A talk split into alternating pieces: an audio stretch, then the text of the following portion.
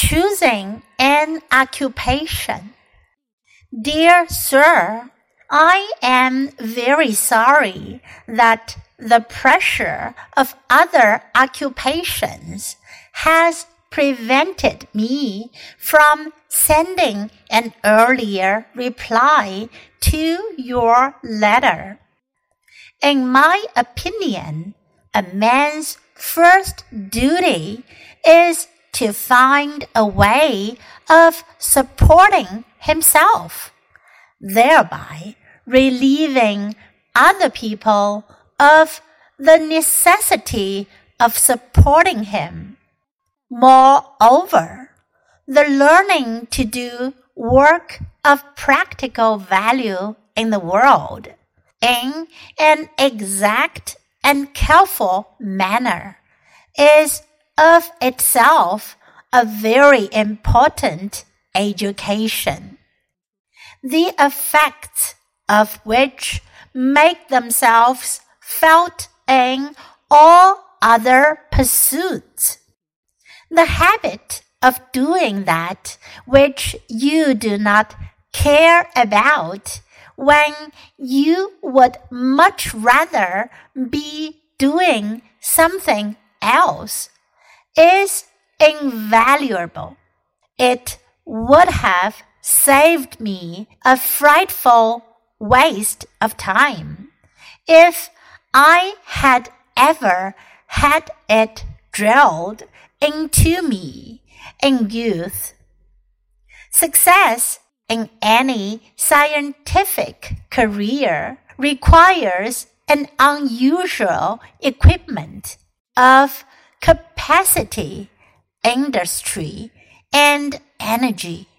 If you possess that equipment, you will find leisure enough after your daily commercial work is over to make an opening in the scientific ranks for yourself.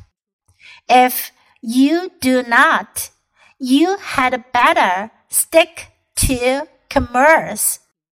Nothing is less to be desired than the fate of a young man who, as the Scotch proverb says, in trying to make a spoon spoils a horn and becomes a mere hanger on in literature or in science, when he might have been a useful and a valuable member of society in other occupations.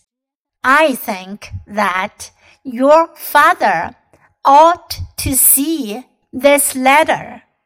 Yours faithfully, T. H. Huxley.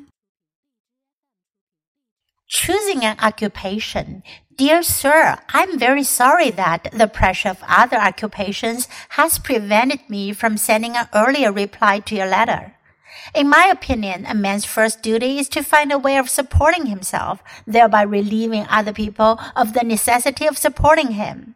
Moreover, the learning to do work of practical value in the world in an exact and careful manner is of itself a very important education, the effects of which make themselves felt in all other pursuits. The habit of doing that which you do not care about when you would much rather be doing something else is invaluable. It would have saved me a frightful waste of of time if I had ever had it drilled into me in youth.